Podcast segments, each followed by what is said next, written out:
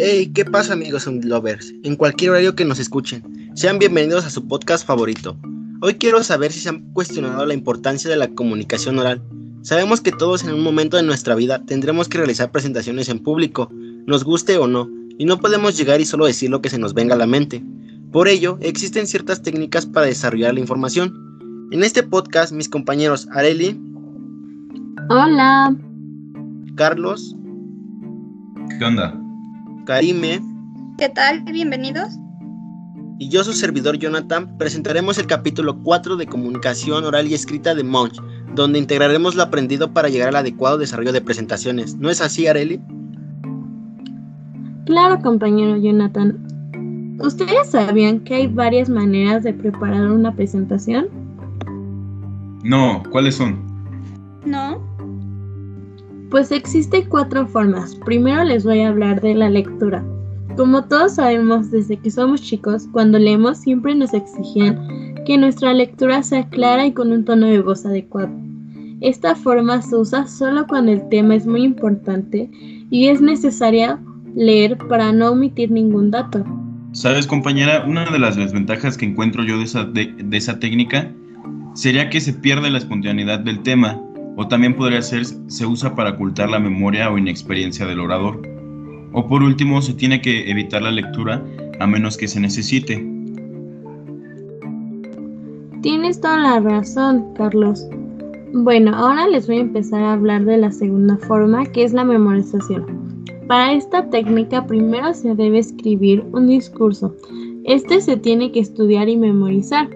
Este método se utiliza o es recomendable usar con oradores que poseen un dominio del tema y buena memoria. Pero eso no es todo, tienen que manejar una buena entonación para que el discurso genere interés al público. Así es, nada más que de desventaja si el orador llega a olvidar. Una parte del discurso puede ponerse nervioso, lo cual provocaría errores y estrés. Y pues este realmente se recomienda para personas con una gran retención o dominio del tema. Tienes razón, Karime. ¿Quién nos ha estresado al estar enfrente de un público? Bueno, la tercera forma es improvisación. Esta depende más de los conocimientos y experiencia del orador y una de las ventajas es que es espontánea y natural. Esto ocasiona que sea más empática para el público. Una clara desventaja es que si se te olvida, se puede descontrolar y confundirte. Por ello pienso que es más fácil la siguiente forma, ¿no, Arely? Estoy de acuerdo, aparte, como es algo improvisado, se pueden desviar mucho del tema central. La cuarta forma es el estructurado de notas y apoyos técnicos. En esta técnica hay que tener una preparación previa del discurso para redactar un guion o crear notas y apoyos audiovisuales.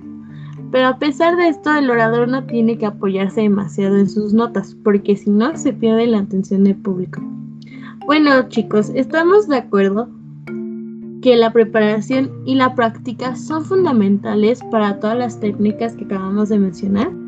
Sí, por ello es muy importante porque después del discurso viene el intercambio de opiniones y los cuestionamientos que se hace la audiencia y necesitamos generar empatía ya que involucra y aclara dudas. Aunque esto realmente es muy común que se den las opiniones al finalizar el discurso, también se llega a realizar durante la presentación. Y se pueden usar las siguientes formas. Puedes organizar dinámicas para propiciar la participación, plantear propuestas y solicitar la opinión del público. Puedes solicitar así también un resumen para integrar estas ideas o proponer una sesión de preguntas y respuestas.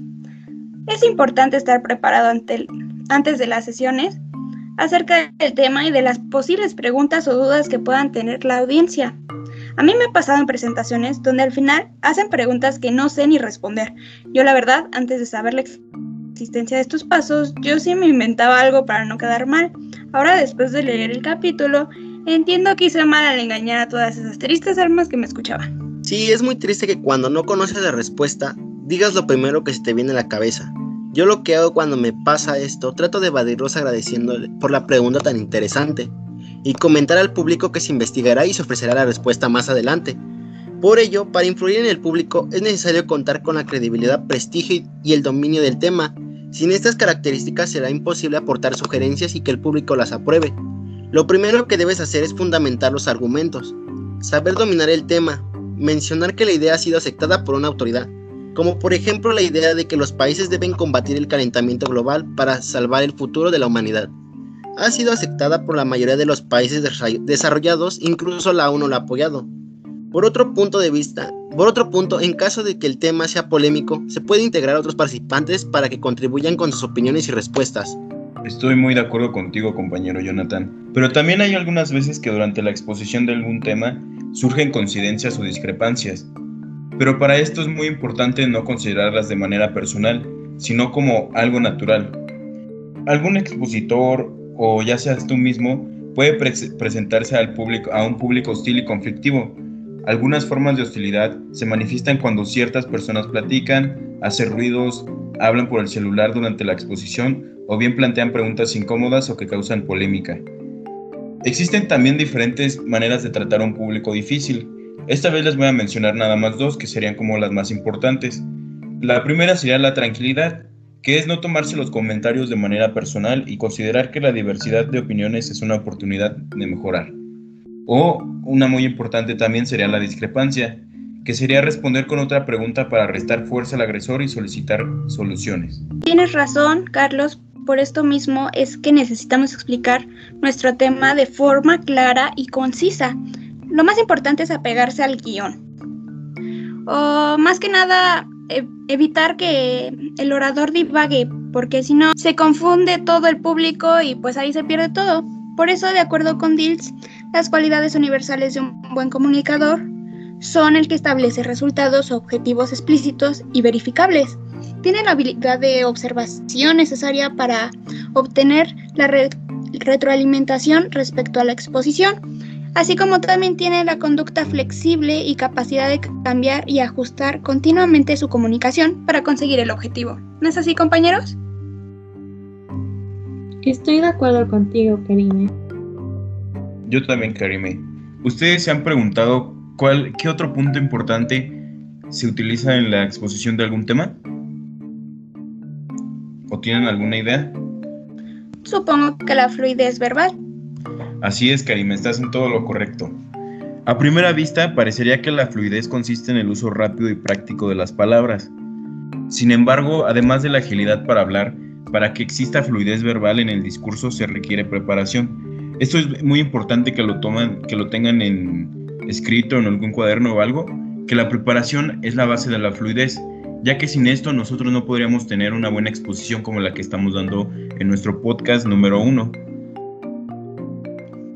Sí, como por ejemplo, un orador experto en comunicación puede poseer fluidez verbal en los temas que él domina.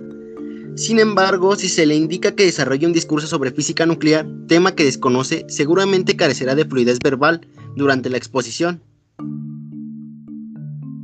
Tienes razón, Jonathan. No es lo mismo explicar un tema fácil a unos niños que a un público que ya tiene un conocimiento sobre el tema.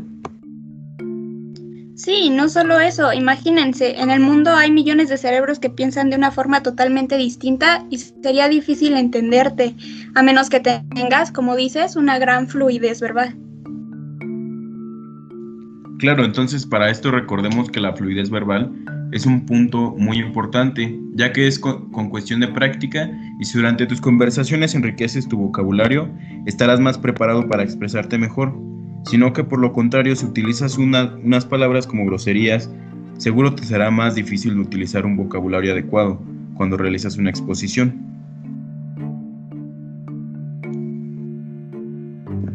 Tienes razón, Carlos, pero creo que estamos olvidando un punto muy importante, que es la argumentación o argumentar tu punto de vista. Argumentar es defender una opinión o persuadir a las personas. Para esto debemos tomar en cuenta cómo construir un argumento y cómo contradecirlo, para que las personas también no se lo tomen muy personal cuando estás dando tu opinión o tu punto de vista. Bueno, Unilovers, eso es todo por hoy. Nos vemos en el siguiente podcast. Recuerden dejar manita arriba y suscribirse para mayor contenido. Nos vemos. Hasta luego. Hasta luego, nos vemos pronto.